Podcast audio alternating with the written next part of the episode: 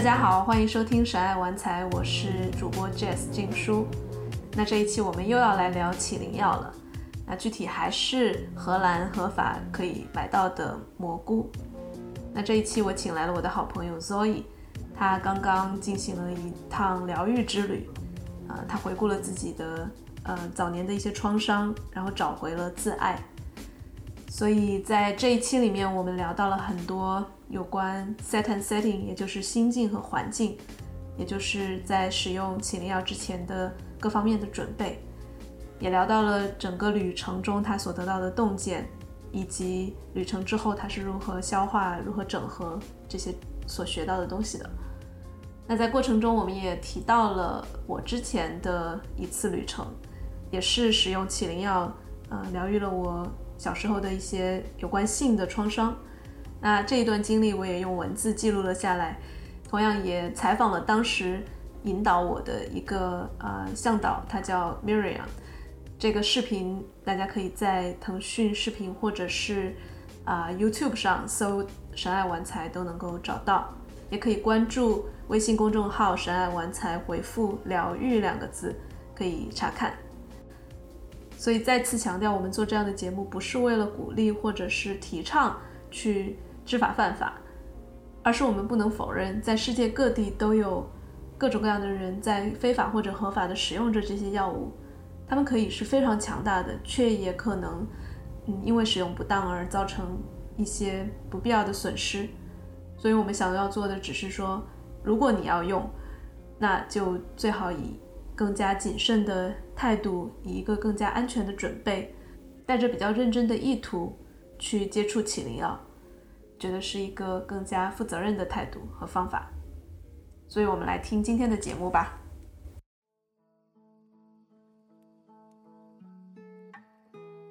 欢迎收听《神爱玩财》，我是主播 Jess。这一期我们请到了第五期同样在呃《神爱玩财》做客的嘉宾 Zoe。呃，Zoe 跟大家打个招呼。大家好，好。那上一期我们跟 Zoe 讲到了跟神父有关的话题，这一期我们来讲 Zoe 自己的一次使用裸盖菇素，也就是荷兰这边合法的呃迷幻蘑菇的一个经历，嗯，是吧？是，嗯。所以我们今天要讲的不是一种所谓的嗑药的体验或者是致幻的体验，而是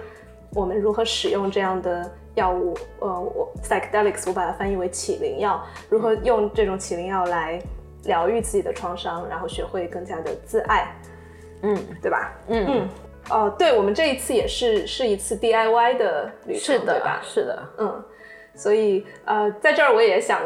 开始之前也想说一下，就是关于这个 DIY，因为在很多的疗愈性的起灵药的用法当中，很多的啊，不管是就向导啊，或者是咨询师都提倡说，你不要 DIY，不要自己做。嗯，但我其实老实说，我对这个事情是有一个比较矛盾的心理的。就一方面，我很尊重这种科学家，因为现在在啊美国的 John Hopkins 或者是 NYU 或者是伦敦的呃帝国理工大学都在进行非常严谨的科学实验，然后有很多的嗯咨询师呀、呃精神病学家、心理学家、呃脑神经学家在做非常严谨的研究，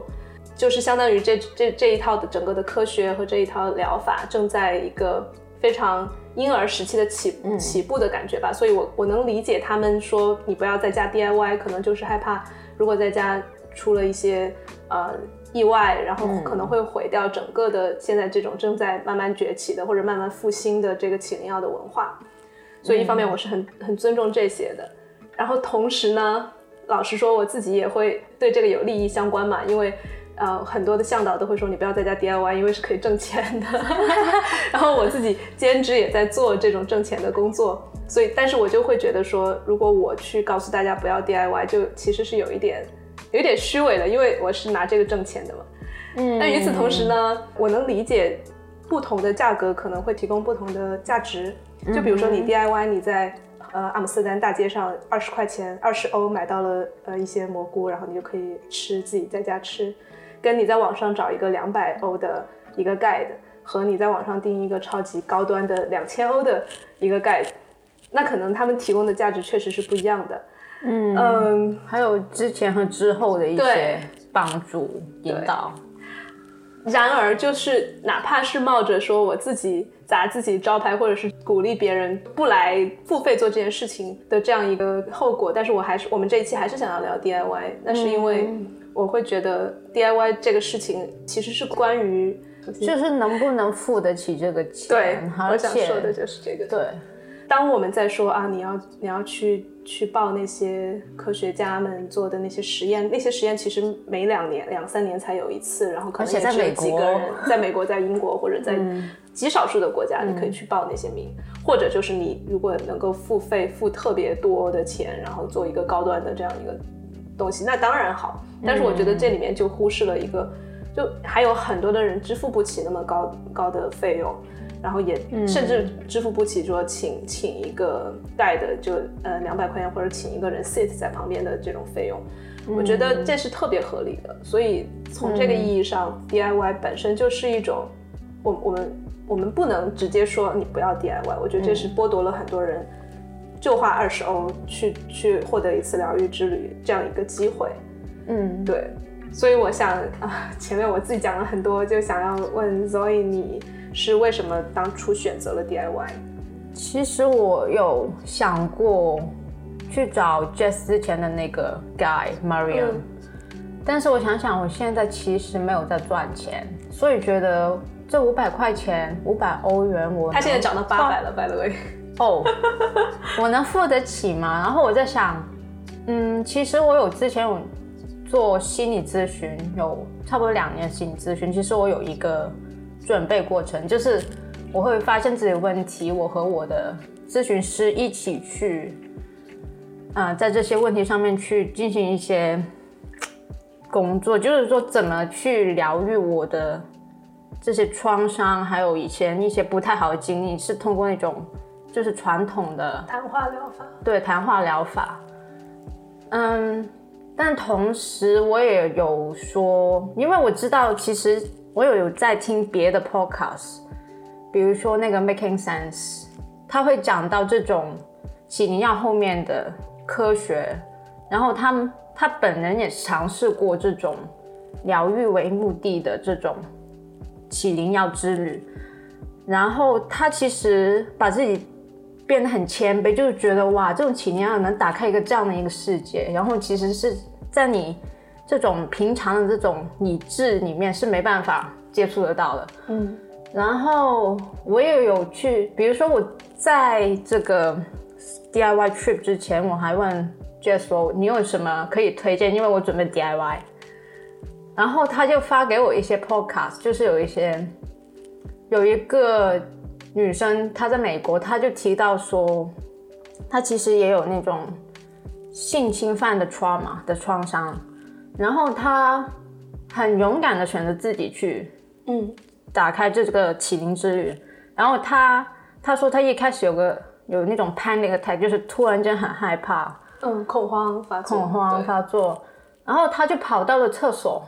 对着镜子。在对着镜子说话，说了两个小时。他他本来是想打电话给他的好朋友，但是他对我有听对着镜子说话就说了两个小时，然后他就忘了打电话给朋友。然后他发现其实疗愈就是在跟自己的这种对话里面完成的。然后我那次去找我朋友一起去这个旅程的时候，我还专门带一块镜子哇，in case 就是如果他们不够镜子或者那个镜子嗯不适合被我拿去别的地方的话，那我还有自己的。结果我发现，其实也我也不需要镜子，嗯，因为每个人的那个旅程都不一样嘛，所以我那时候是根本不想打开眼睛，就根本不用谈镜子，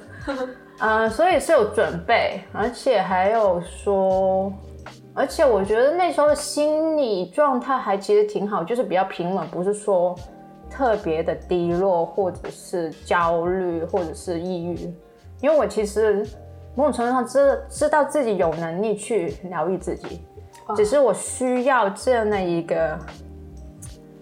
catalyst catalyst，就是一个催化剂，或者一个就可以帮我打开一些东西的一个一个东一个起灵药。嗯嗯，因为我那时候其实还真的挺平稳的，我就是那种，嗯，因为我觉得我之前跟我的心理咨询师关于这种。啊，一些创伤的治疗上面已经差不多完成了，只是有时候我会出戏，就是我们会重演那些场面什么，但是我就有时候出戏，但是我觉得我已经重返过那个场面很多很多次了，其实我已经不会再有很大那种抗拒的抵制的情绪了，所以我就觉得我就可以以用起灵药来回到那个场面，再回到那个小女孩的身体，然后再去拥抱这个小女孩。所以我就觉得我是准备好了，嗯，所以就听起来像是临门一脚的感觉，就是你已经有很多的铺垫，然后但是你需要这样一个突破，就像你说的催化剂一样，你需要把它，呃，就前面你在两年的心理咨询里面所学到的东西，可能你已经有能力，你已经准备好了，你可以去去去把它们变成你自己的，然后去疗愈自己的感觉。而且我也有一个比较稳定的感情关系，我就觉得，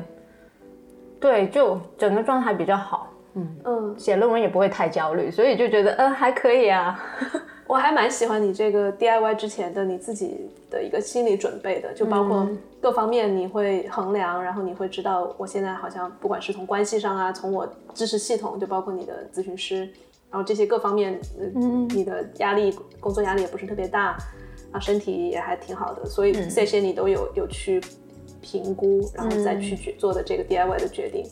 我听起来还蛮蛮谨慎的。嗯嗯，哎，那你可以简单的讲一讲你就是这一次的呃旅程是为了处理什么样的创伤吗？你不用讲细节，但是能够给大家大致的讲一下。其实那时候我还看了你推荐的 Mariam 他们网站上讲 set and setting，所以我那时候。Setting 的意思就是心境和环境。对我，我给不太了解的听众朋友解释一下。对，就是你在用 用情药的时候，需要有一个比较呃舒适的环境，或者是一个安全的环境，然后你的心态也是要有有所准备的，大概就是这个。嗯，其实我那时候不敢自己一个人去，嗯，呃，这样的一趟旅程，我就再问我那几个朋友，因为我们之前做一个 workshop。然后我就问他们，你们因为也是关于 self care，就是自爱，嗯，自我关心自己。然后我就那时候就发私信问他们，嗯，你们想通过蘑菇来去探讨一下 self care 嘛，就是自爱嘛，嗯。然后但是他们说可能这个花时间很长，可能我们另外找时间一起做。因为那时候是觉得如果一个人万一发生什么事情怎么办？就有这样点考量，但是后来发现其实不会发生什么事，可能是在我这个 case 来说，不一定别人就可以。嗯，所以，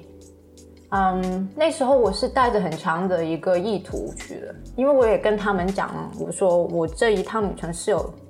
以一种疗愈的这种意图，我就跟他们说，我不想。就把你们带进这个东西里面，然后你们不知道我是要干嘛，我把你们拖下水就不太好。嗯，我就跟他们先提前说我是有这种自我疗愈的一个意图，然后但是你们当然可以有你的意图。嗯，所以嗯，我那时候就是想说要疗愈一些关于性侵的一个创伤，还有嗯，就是让自己觉得我是值得被爱，嗯，和我其实在被爱。哇，所以就。就是比较宽宽宽宽泛一点的一个，就是自爱这一个东西是比较宽泛一点的。但是我发现，就是药效开始的时候，嗯，我发现就是关于这种性侵的创伤，我几分钟就搞定了。嗯，来，我们虽然他很快的搞定，我们能不能？稍稍详细的讲一下他是怎么被搞定的，因为大部分人其实讲到性侵的创伤的时候，都还是一个蛮觉得蛮难搞定的一件事情，然后你可能会触发你的各种身体啊、情感上的那那种伤痛。然后我猜在你过去的两年的心理咨询里面，你也讲到你们反反复复的去去去回到那个场景，去嗯。去以各种方式去去接接近他，但是可能我猜第一次或者头几次的时候会会蛮痛苦的。但你现在讲起来，好像在这个七零幺里面几分钟就搞定了，我就觉得这是一个很大的反差。你能讲一下？其实当然跟我之前的好几回，有多少次？有没有五六次？忘了。嗯嗯，的跟咨询师的一个治疗里面是重演了，包括不同的角色，包括我变成不同的角色，变成那个时候的我，变成现在的我，变成我那时候的父母什么的，哇，还有那个进行侵犯的人，就是我对着进行侵犯的人说什么，嗯，就是各种各样的那种，包括把这个事情重讲。我那时候一开始的时候是非常情绪，我在崩溃，在哭，然后哭了好久那种。但是慢慢慢慢的，我就觉得，就是最后一期跟他的治疗，跟我咨询师的治疗，就说你要动作，用动作你的身体去反抗，你会怎么用做？因为我现在学咏春，我会怎么做？我就我就说要把它推开，双手加一只脚把它推开。但是我坐在那个咨询室的椅子上面坐出来就觉得很怪，嗯，但是我那时候就起灵药的作用之下，我就回到那个身体，是真的变成小女孩，把她推开，还骂她了。哇，然后那个小女孩，然后我就变回了现在自己，然后我就拥抱那个小女孩，然后那种小女孩就慢慢变成了青少年的时候我，变成现在我，变成中年的我，变成老年的我，我就一直拥抱着这个。哇，变化中的我就是，然后我就觉得，对我永远跟你在一起，哇，所以我就真的几分钟就搞定了，因为这个，因为有很多的铺垫，就嗯，所以当然如果我之前没有这些，就是跟咨询师的治疗的话，可能我不会那么容易进到那个场面。对对，嗯，我觉得你这一次听起来是相当顺利的一次，而且因为很多。从来可能，如果他从来没有看过咨询师，然后，但是隐隐的知道有这么一个创伤，然后在起灵药里面进的进去的话，他可能先看到的是各种各样的，我也不知道，我只是猜测，就可能不是像你这种，你这种感觉就是前面已经演演了两年的电影，然后已经一直在续集，一直在续集，然后你在起灵药里面刚好就接接上了的感觉，就好像你是一进去你就进到了那个场景里面嘛，进到了那个你要拳打脚踢那个人的场景，差不多，因为。哇，嗯，对，真的还蛮幸运的，就感觉你是单刀直入，你的意图很清晰，然后一进去你就就直接开始吧，开始开始 开始打咏春，一打就是对，开篇就是就是打戏，对。哦，但是你讲到那个好美啊，就是你把自己嗯。抱住，然后他从从小长到长到大，老。长到老，就是那种皱纹满面的时候。对，那你是那一个皱纹满面的人，还是你是抱住他的人，还是你是我是抱住现在的我，你是现在三十岁的我，你是然后抱着那个不断长大长老。哇，对的一个我，还蛮感动的耶，听对对对，嗯，然后那个时候有就是你是。看到的那个画面，然后有音乐吗？背景，你你你们当时有放音乐什么的？没有，你就是一个人躺在卧室里面。对，外面的朋友在那里笑啊，哈哈哈！然后我就盖住我自己的耳朵在那里，对，嗯，也不想打开眼睛，也不想说话，嗯，哇，所以，所以我我我能想象到这样一个画面，其实是蛮能，就是铭刻在心里面很久的，嗯，是。所以，所以在在那几分钟之后，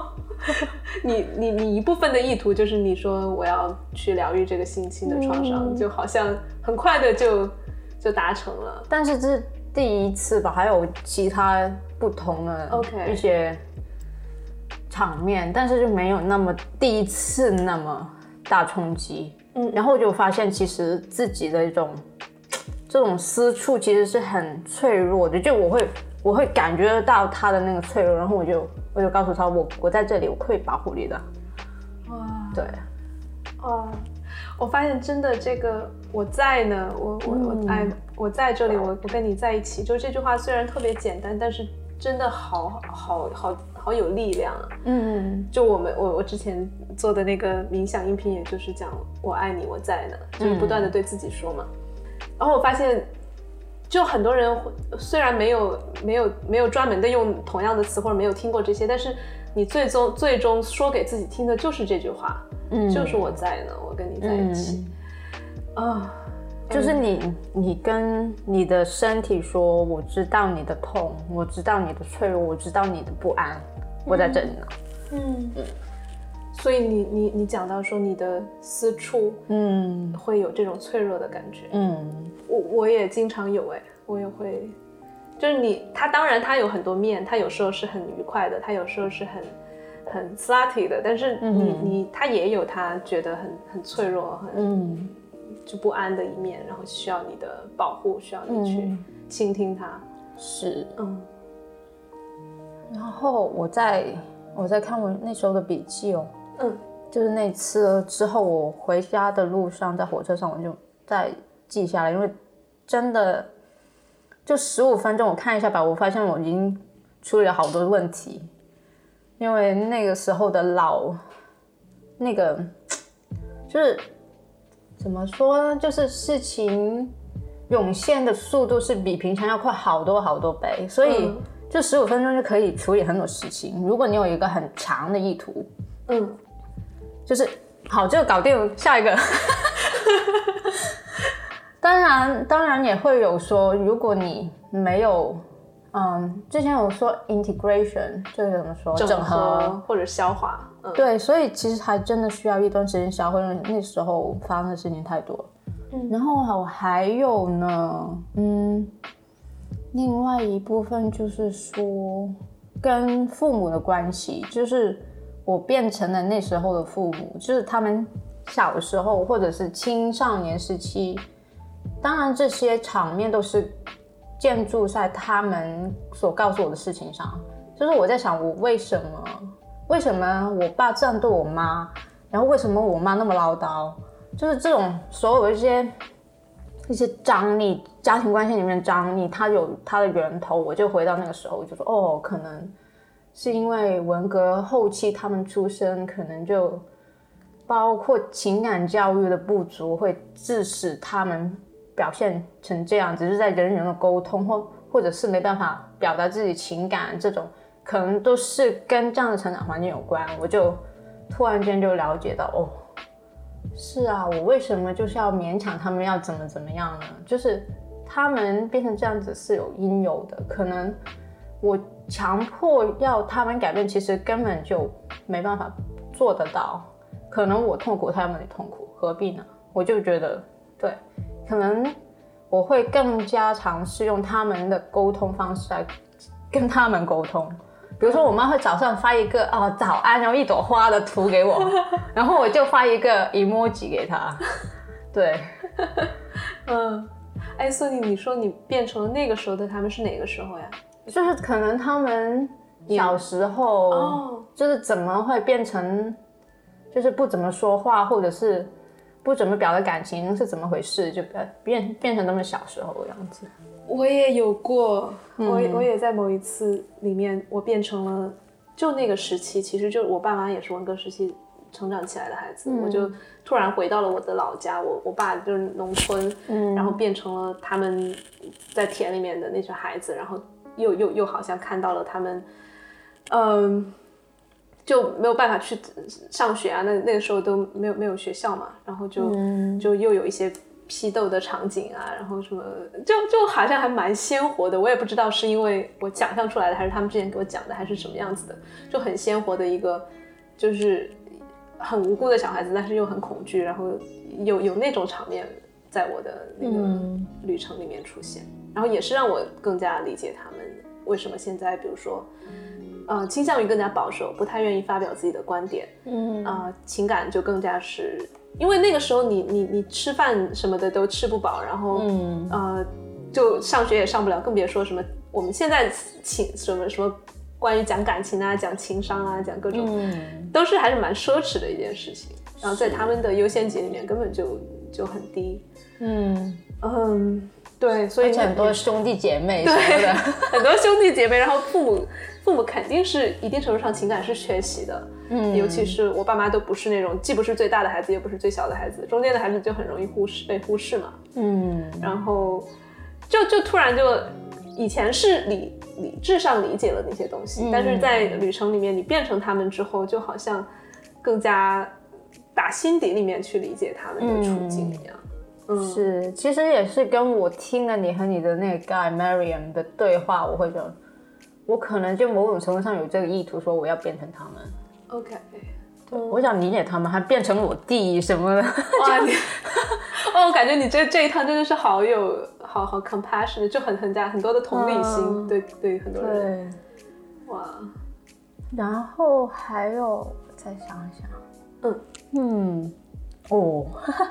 我还发现就是曾经逃避过我的论文，但是发现在旅途里面，我发现呢，其实他是我的 baby，哦，对我，其实要去爱护他和 nurture 怎么翻译啊？滋养他。滋养它，而不是逃开，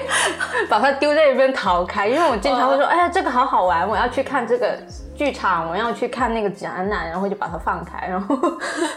其实我会，呃，对他会伤心的。哦，对，所以我跟听众朋友说一下，就是 Zoe，，你是在做呃博士论文，论文对吧？对然后我好像现在是最后一年，然后我也见见证了你的很多的第六年，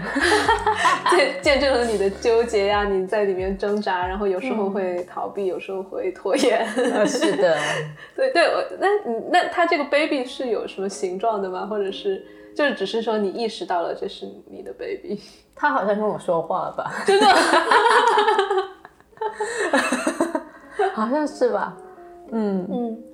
对，所以他他就跟你说什么了忘了哦，不是，他没有跟我说，他可能就是以一个婴儿的形式出现了，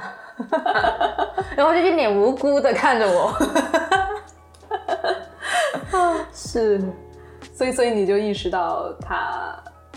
那你你你，我很好奇，就是在那次旅程之后，比如说这一两周，你对你的论文，你跟你的论文的关系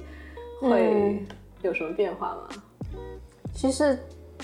还真的会花多一点时间去写，然后因为我这个阶段其实真的知道要写什么，知道自己的一个论点是什么，所以其实还比较顺利，只是有些东西要重组一下什么的，所以。但是后来第三周，比如说现在就会有点反弹，就是哎呀，好多好玩的东西我又跑出去了，所以这个东西真的要整合，要回到那个那一个点，然后发现哦，对我又跑了，对，哦，我觉得你这个，呃，就是对这个点很重要，就是整合，因为你得到的那个洞见是很快的，你的脑子里面一下子就、哦，我知道了，我知道了。然后，但是如果你在后面的生活中不去反复的去实践它，反复的去印证它，你又就很容易再回去。嗯嗯是，但但我在想，你最近就比如说你再次想到想要呃跑出去玩的时候，你会稍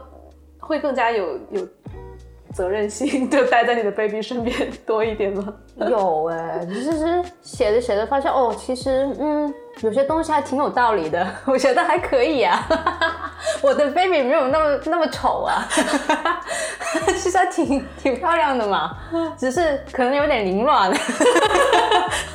baby baby 说我我又不能自己给自己搞个发型，很像凌乱正常的。我要梳一梳，就是那种感觉。嗯。嗯，哇，哎，我但是我我觉得这个是很重要的一点呢，就是其实不只是说你把你把它当成 baby 了，也是你看到了 baby 的美，看到了它的好。嗯我觉得这个跟自爱关系很大，就可能当你过去对自己很多批判的时候，你觉得你看自己的论文也是嫌弃的眼光。我自己有那么一段时间，就是觉得自己写的像屎一样，或者什么都不是。然后那是因为我自己也不爱自己嘛，那那个那个时候也不爱夸奖自己啊，不爱赞美。嗯，庆祝表扬自己，所以你你这么一说，我会觉得你好像更加能够欣赏自己的那些创作和，但是也有，就是之前有一个读书会，就是读我们的那个 draft 那个稿嗯初稿。对，然后我就把我其中一个章节发给大家读，然后其中有人跟我说哇读的好爽，我就突然间就哦，居然有人说读的爽，我就突然间信心倍增，就是从来没有人跟我说过，也也许是跟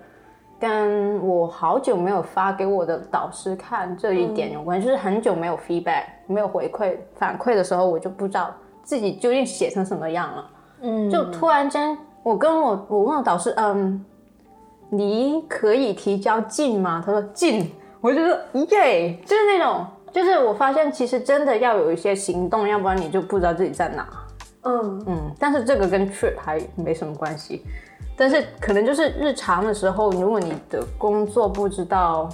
就是进展如何，或者是怎人家怎么评价，可能你就要问一下对，别人，或者让请别人去给你一些评价。我觉得，但这个事情本身对于很多人来说可能是很抗拒，或者是想要拖延的，就是啊，我怎么敢去问别人？就万一收到不好的评价怎么办？这本身就是一个需要勇气的事情。啊，是，但这个有点鸡生蛋，蛋生鸡，因为你很有可能其实获得的是比较正面的评价，但是因为你不敢，所以你你又没问，然后你就自己在那儿打结。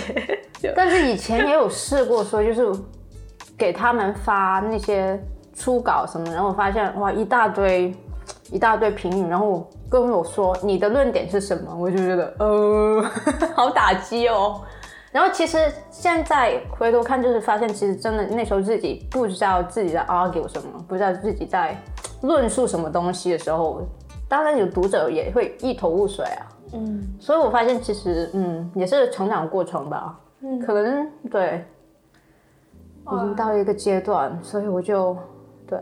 比较成名了比较什么？，clarity 就是成嗯，名，成名化，对，嗯，就对，有很更多的清晰的认识吧。嗯。我其实真的还蛮开心的，就跟你聊天，我感觉就我们也认识蛮多年了，就真的是见证你一步一步从那种模糊呀，然后对自己对对自己的论文，对自己呃各种的在探索吧，现在也依然在探索，但是现在感觉就是有那种沉稳的感觉。嗯就也我也不知道有多大程度跟这个旅行有关，或者是跟你更大、更更长一段的旅行，就是这几年以来，其实也都是旅程嘛。嗯，然后就还蛮欣喜看到你的变化。谢谢。嗯，嗯，还有什么呢？哦，你好像讲到你对跟你男朋友之间的，对，就是亲密关系里面，他有一次跟我说：“哦，你不是很投入。”哦，我就说：“哼。”然后我好像还抱怨过说：“你可不可以让他变得更让我享受一点？”就这么说。然后他后来跟我说：“这这很打击他，就觉得我是在抱怨，在自责。”然后我发现我又忘了用非暴力沟通，就是说我的需求是什么，我为什么跟他这么说，我为什么指责他，而不是说我的需求没有满足。嗯，所以我就发现，哎，我明明学了非暴力沟通，但是可能在那个 moment 那个时刻，就是完事之后，我就会，我就觉得沮丧，我就没有爽到，我就要抱怨，我就没有想，我就直接抱怨了。我就发现，哦，原来会伤到他。然后我在那个旅程之中，我就发现，哦，其实，嗯，对，就是可能因为我那段时间也不是很在我的身体里面，就没有那么 present。对，呃，零在吧，或者是你你，可能你的思绪在飘到其他地方，你跟你的身体没有特别在一起。对，或者我还有一些隐忧，比如说，哎呀，我如果嗯没有让他很爽，会怎么办？但是我发现，如果不不说什么东西，就是他要干嘛就干嘛，他会哦发现不所以你刚刚说的是就是在 sex 对方面，他说你不太投入，然后你你你反过来指责他没有让你爽，就是 enjoy 到是吗？就是我有嗯。一次跟他就是完事之后，我说我没有爽到，OK。然后他后来就说我其实不是很 engage。OK，然后我就我就想起说，可能我是还是在讨好，就是你要干嘛就干嘛，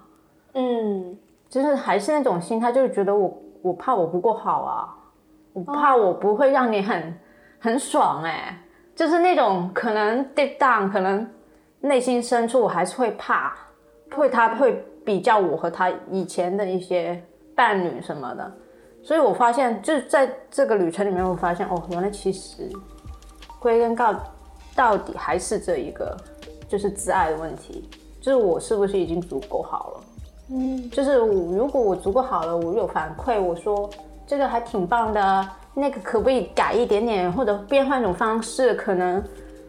可能对，可能对我们双方而言都更 enjoy，不就是更享受享受的，嗯嗯，我觉得这个点也跟你最开始讲到的说，你想要知想你的意图是想要告诉自己我是值得被爱的。嗯。我觉得这个“值得”这两个字，很多人都会打心底里觉得自己不值得。然后基于这个不值得，就会出现你说的那种，要么是讨好别人啊，要么是自己想要的东西就不说呀，就，嗯我觉得都是跟值得这个事情有关的。嗯嗯。然后，所以，所以你意识到了这个之后，你跟他在信上的沟通有什么变化吗？有啊，嗯，就是我会直接跟他说，哦，这个好爽，那个那个好赞哦，那个那个你可不可以多一点点？就是、嗯对，会直接说。然后我发现上一次就哇，真的很爽啊！我发现好久没那么投入了。哇，对，所以，所以投入到呃性这件事情里面的前提是你投入自爱自己。嗯，嗯对，嗯，而且而且你有没有发现，就是当你跟他说，当你真正很投入的告诉他你这个做的很好，或者是这点很爽的时候，他其实也能接收到，然后他也能对够，就是很有很有自信心。然后哪怕是你告诉他，就是在这种前提下，你告诉他这个东西是你不想要的，他也不会觉得是一种指责，而只是说更加像是你的一个偏好，然后他可能就去随之就调整他自己的这种行为什么的。因为我之前都很被动嘛，对，嗯，现在就会有点主动。嗯，哇，他他会察觉到这个变化吗？我觉得身体上反应来说，我觉得他是也更投入和更享受了吧。哇，他没有，我后来问讲的怎么样，很好，我就觉得嗯挺好的。哇，对，嗯我觉得嗯，哎，真挺挺开心的。嗯，还有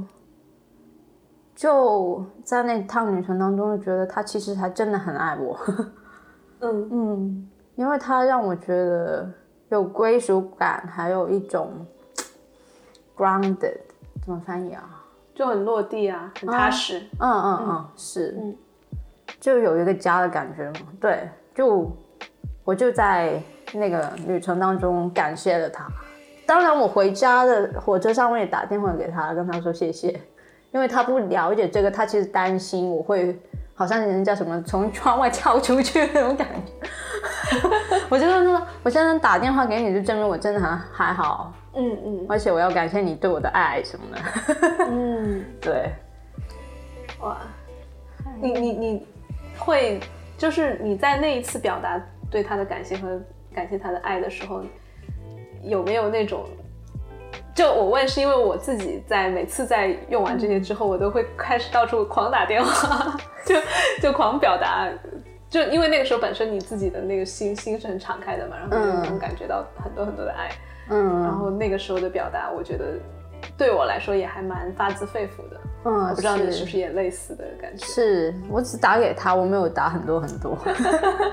也没有敢说打给我父母。嗯，嗯，怕吓到他们了。对我我我我有时候也会表达给我父母，但是我不用跟他讲说我前面做了什么，只是说把这个结论告诉他，就是告诉他们就是啊，还是蛮爱你们的。然后他们就时不时的会收到这种，哦 突然一天我就在表达爱。也许我也可以做一下，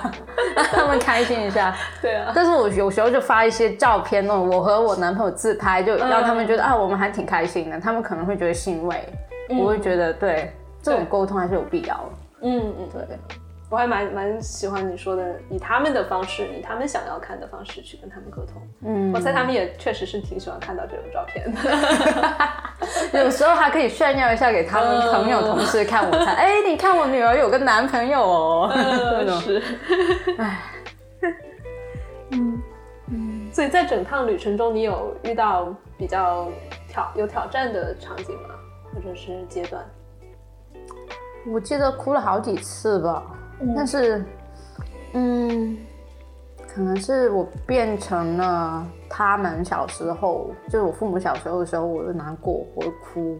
就是他们经历的事情我会哭，然后还有。可能我说我的私处很脆弱那那一段我也哭，因为那种脆弱感我也感觉到了。嗯还有还有什么呢？嗯，我我听上去这种哭不算是特别挑战的，不是、不是那种嗯你比如说卡在哪儿啊，或者是很害怕呀、或者那种那种挑战。我更加听起来更多的是你的那种悲伤，或者是你的对他们的共情嗯表达出来了，然后嗯以以眼泪的形式嗯释放出来。嗯，嗯卡在哪？好像没有哎、嗯还比较顺，可能我比较幸运吧。嗯对，其实每每个人每一趟都不不一样，所以也很难说。就是 set and setting，对，真的没有真的很卡的地方啊。嗯，没关系。可能卡了一下下，但是会想着想着就想通了。比如说，哦，如果我我以后变成了母亲，我会不会还是那么唠叨，就像我妈呢？就是那种问题，我也在想。但是我我会想啊，想说，哦，我其实要给他们提供资讯，我不是要下命令，我要帮他们去做他们的决定，我不是我帮他们做决定，所以我就。我是在这个 trip 里面，连以后的东西我都想了，真的好高效哦，就感觉是超高效是你写博士论文的反面。对，对，真的对，就是会提出问。问题，我要怎么办？然后哦，有有一个有一个 solution，一个解决方式。我感觉就有点像是又回到你最开始说的，你相信自己内在是有有答案的，嗯是有疗愈的能力的，嗯，然后也是有那种很有智慧的声音的。我感觉你这些问题都是，哎，你一提出来，就以他的那种形式，很快的就帮你解答了。嗯，就我们在日常生活中可能就会去想很多细节啊，怎么怎么做啊，做什么呀这些，但是好像从在那个呃空间里面，那个那个维度里面，好像就这些东西就很答案就很清晰、简简洁明了，嗯，这种感觉。我也相信这个请您要吧，就就相信他会把我带领到一个一个比较成名的地方，clarity，对，对，嗯，嗯，哎，我我我还刚才忘了问，就是你用了多少？是我是新就鲜的蘑菇对吧？新鲜的那新鲜的个 truffles，truffles，就蘑菇底下的那个根，嗯，嗯，一盒差不多吧，十五克，差不多全部，吃完了。嗯。OK，就是有个朋友说他要混一混，就拿了几颗，但是基本上都是我吃光了。OK，那个强度是中等吧，叫 mushrock。哦，那个没关系的，就是就是在阿姆卖卖蘑菇的地方都会有各种各样的呃不同的牌子呀、不同的名字呀，然后他会给你说这个强度是有多少。对，但其实那个都是都是市场营销的手段而已，就所有的蘑菇都是、其实都是差不多的，而且因人而异，就是有的人可能吃十克可能会有一个超级大的启嗯启发，有的人吃可能吃三十都没感觉，所以我觉得呃不用太在意那个写的那个标签。嗯，但是你吃到的这个量可能是一个低到中等的剂量吧，嗯就还蛮也也，我觉得就是也也有道理，就是它能够让你有那么多的呃，就很多的答案。嗯，嗯对。最后我还听到，就是朋友们他们其实都是艺术家，然后他们在讨论说，在西方作为亚洲艺术家、亚洲裔艺术家，嗯要处理一些什么问题，比如说身份证字，他们觉得你是亚洲人，然后你要做些什么东西，就是他们有一个期待西方艺术界，然后他们在聊这个事情的时候，我顺便把我哦，我毕业以后要干嘛的这个事情给想了，所以你毕业后要干嘛？我可能就会做一个桥梁一样的角色，就是说，如果这边有一些资源，我可以带给国内的艺术家，如果他们有需要。这个空间、这些资金和时间去做这个事情，我可以把他们带过来，然后也把它给翻译成一种这边的观众可以了解的一种语言和形式，让他们知道说，哦，中国的艺术不仅仅是那样的，所以就刻板印象里面的那那样的样子，还有更对对对，所以我就觉得，对啊，可能他们都会觉得我是哦一个亚洲人，一个什么中国来的一个嗯艺术实践者，那他们肯定会带着这种一种期待或者目光去看我所做的事情。那 OK 可以，我可以，嗯，就是有这个 diversity 嘛，什么多样性的一个这样的政策，他们可能会说哦，你是少数族裔，你可以去申请这个东西，或者就是他们要 take 这个 box。嗯所以我就觉得，那既然逃不掉，那我用这个资源做一些我觉得有意义的事情也好。对，哇，所以更像是一个策展人和桥梁，我觉得对。哦，之前有想过，但是现在就更加清楚了。对，嗯，而且你发现没有，就是你之前所谓的那些不写论文出去玩，所有的玩也都是在你这个你这个角色里面的，就是你要做一个策展人，你要做一个精通东西方艺术和当代文化的这样一个人，嗯。都是你玩出来的呀。是有关系，肯定有关系，嗯，不能就闭门造局。对的这个东西是的，是的。哇，真的想好到底这一趟真的对，有点晕晕的，就是富觉得啊好累，因为我真的那 work on so many things 啊，怎么翻译啊？就处理了很多议题吧。对对对，嗯然后我觉得好累啊，又好饿啊，在某个点我就觉得，哎呀，我要出来了，我要出来了，因为真的用很多的能量。嗯嗯嗯，对，那个时候是白天还是晚上你们吃的？我们是下午吃的我我把那个我没有怎么吃中午饭，嗯，因为就是空腹空腹会比较对。效果好。嗯，对，然后就还挺猛的嘛，那个药效，就来的时候我就真的走路都很难走直线。对，哇，哎，是的，嗯，所以所以你大概几个小时之后这个东西结束？两点多开始有点药效，然后我们好像是待到六七点吧，嗯，然后八点多才出去吃饭。差不多，差不多。对一般这个蘑菇都是四到六个小时。嗯，嗯，但我感觉你这这真的这一趟好丰盛啊。是啊，嗯嗯，我还我还在旅程里面把伤害过我我的人也也给原谅了。对这些前男友们或者是什么拒绝过我的人或者怎么样的，我你怎么都哎，你是以什么样的形式原谅他们？我就我就回到那时候的关系，会嗯，然后发现他们的难处，或者为什么他们这样子对我，然后发现哦，他们有他们的问题，比如说哦，他可能有抑郁症啊，嗯，然后他可能觉得很很不安全，因为作为一个外国人怎么样怎么样的，在这样的一个可能前途未卜的情况下，他可能对感情也没有那么大的一个把握的时候，他可能就会这样子。我就哦，以前理智上的理解，但是情感上就觉得我的 fuck，就是你为什么那么对我？我不，就是我没有没有做错，为什么你让我觉得我不服气这是我的这是我的问题，怎么呢？嗯嗯，然后后来就觉得哦，原来是这样子，我我了解你的难你的难处，可以了，就这样吧。嗯，对，所以从这种理智上的原谅到你现在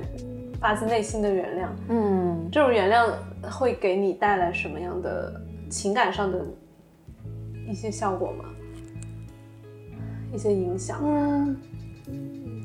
就是那种被抛弃感少了。哦，因为以前我都觉得每一次都是被抛弃的感觉，问你为什么把我甩了，或者是你为什么这么做，你为什么有种有点像背叛的感觉，或者怎么样？嗯但是现在觉得这不是我的问题，只是不适合，只是对，哦，我真的我觉得还蛮震撼的，就是听到你这样说，嗯。从因为其实最被抛弃这个创伤也好，这个恐惧也好，是一个嗯非常深层次的，尤其是很多女生或者很多有创伤的人嗯都会有这种被抛弃的感觉，这个感觉是非常难以被克服的，嗯而且它会很深，然后嗯会会非常的痛。嗯，而且它是，你看，你当你有一种我总是被抛弃的感觉的时候，其实是一个很很受伤、很很很弱势的一个受害者的这样一个角色。然后我觉得很多人他可能呃 struggle 就拼拼挣扎着很多去想要去突破这个感受，但是可能顶多也就是理智上的。嗯。就你你讲的这一段，让我真正觉得你现在理解他们的前提，是因为你知道不是我的问题，嗯。然后不是我做错了什么，而是你有你的难处，然后嗯。这种感觉真的是感觉好，我能似仿佛就能看到一个小女孩长成一个非常非常非常怎么讲，又又成熟又又又又有慈心的那种嗯一个、一个大女孩的感觉，就嗯。嗯因为可能我也比较幸运有这样一个伴侣，他就对，就一段很稳定的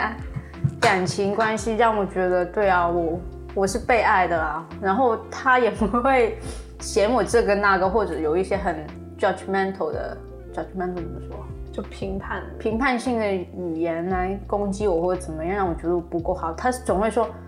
你很好啊，你很 cute 啊，就经常跟我说 Why are you so cute？你为什么那么可爱啊？整天跟我这么说，然后我会觉得对啊，我还挺可爱的嘛，就是那种感觉，就是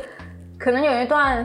比较嗯 supportive，嗯。就支持能支持到你的关系，对，其实还蛮重要，就是心理健康、身心健康来说都很重要。就以前有一个，就是我我让我会去看这个 attachment type，就是依恋理论，依恋依恋理论就发现哦，他是逃避型，我是那种焦虑型，肯定很多 drama，肯定很多那种起起伏伏。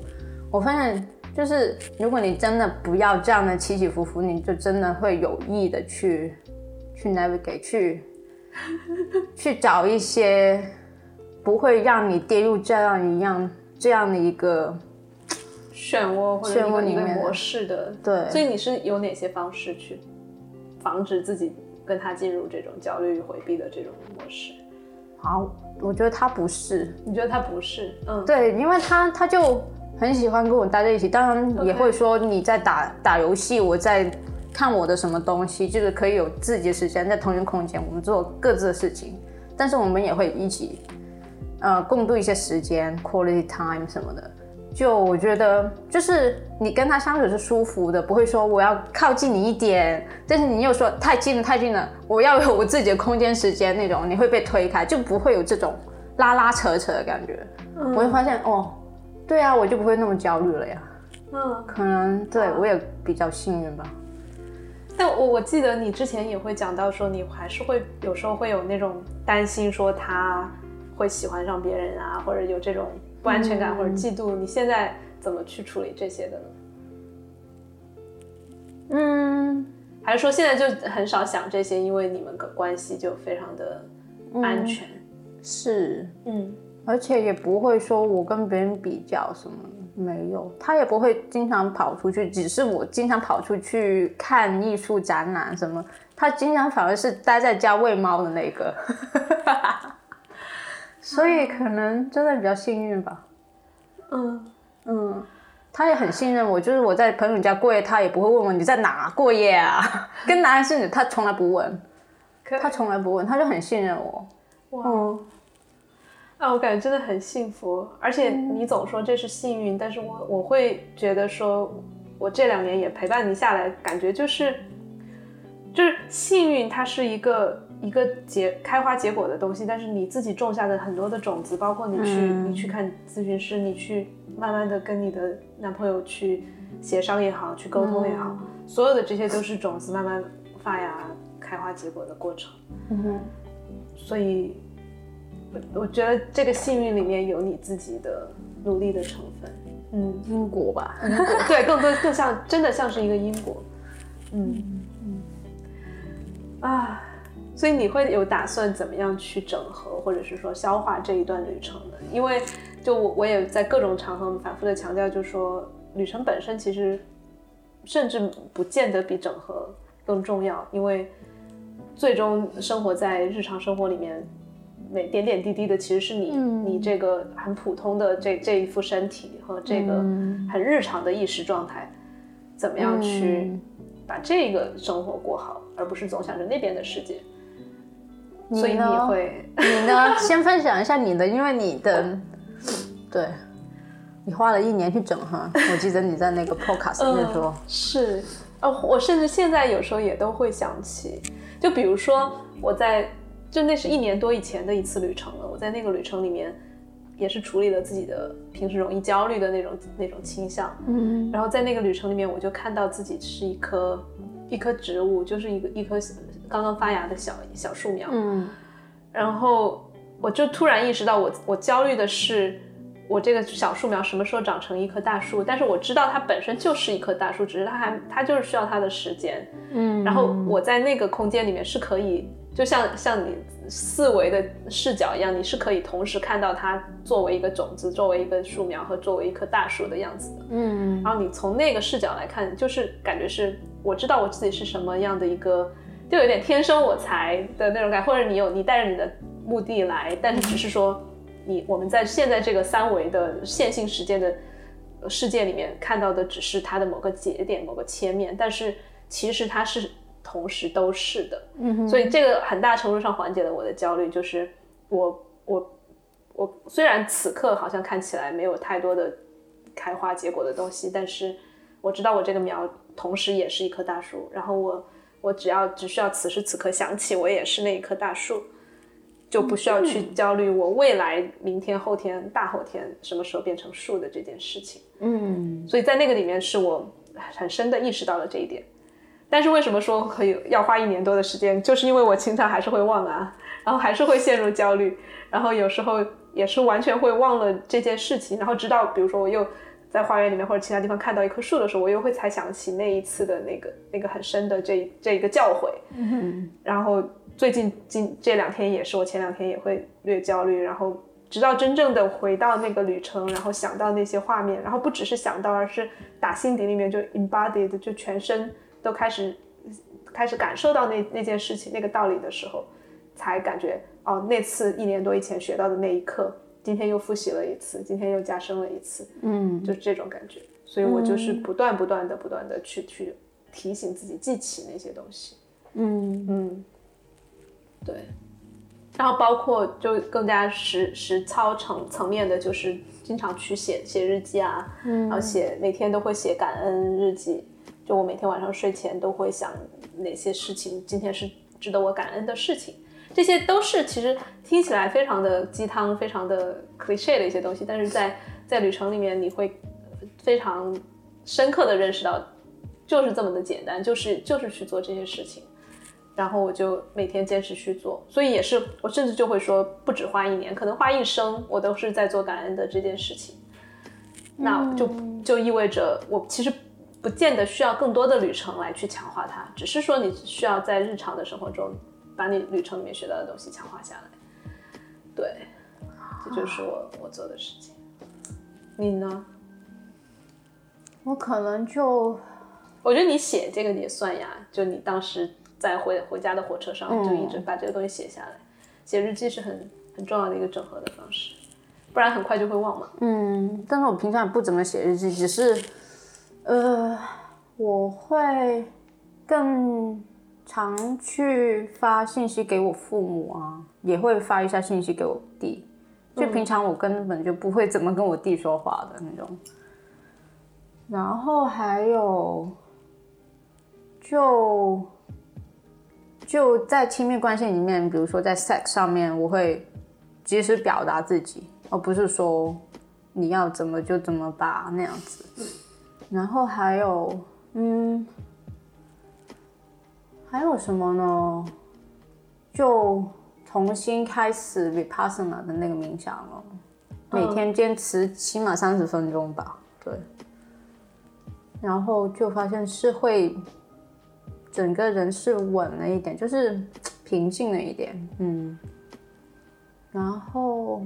还有什么呢？还有的话，其实，嗯，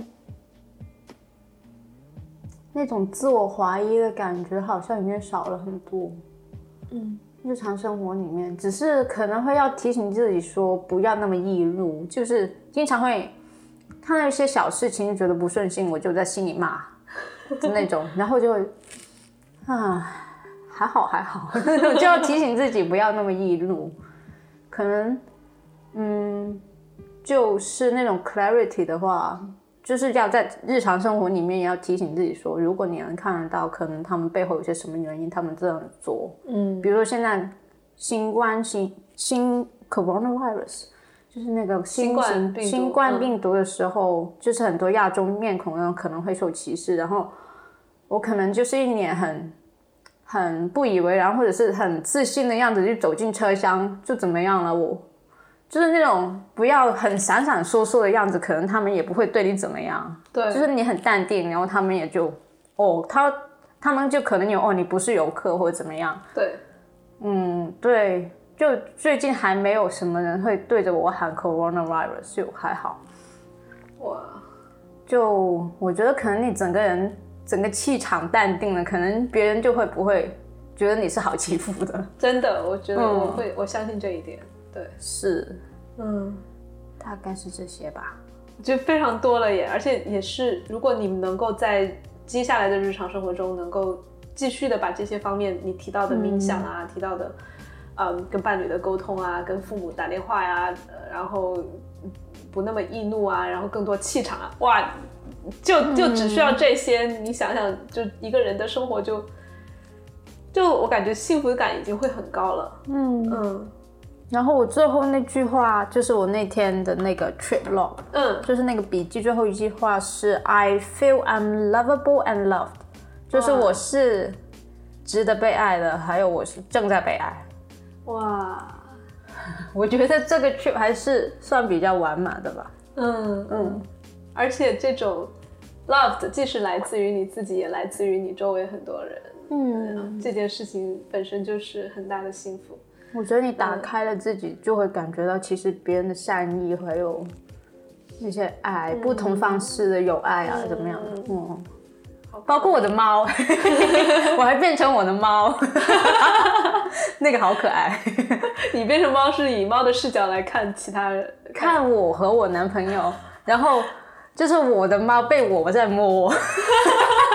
就是哦，原来我的猫有那么爱我啊，这种感觉。哇。对，我觉得真的千言万语，如果真的总结下来，只需要这么一句话，就是 I'm lovable and loved。对，嗯，啊，真的，这这真的，今天见到你有感觉，就虽然我们前两周刚见过，但是就很不一样，有一种说不出来的这种感觉，你整个人在发光。我的咨询师也这么说，他说你可能不再需要我了，什么之类的。哇，好棒，好棒！对，嗯，我可能下个月见他最后一次，然后就郑重的说再见了。哇，嗯，真的祝祝福你，然后以及就是也不要忘了，就这个事情慢慢的它可能会它的余光会淡掉，然后你生活中又有开始有一些不那么顺心的事情，但是没关系，就是不断的去去忘记，然后又不断记起，嗯，你在这个旅程中的感受其实就嗯够了、是啊。好吧，那我们今天就先到这儿。好嗯的，，谢谢谢谢 Zoe 跟我们分享你的疗愈加自爱的旅程。谢谢你给我这个机会。好，那我们就先跟听众朋友们说再见。嗯，拜。拜拜。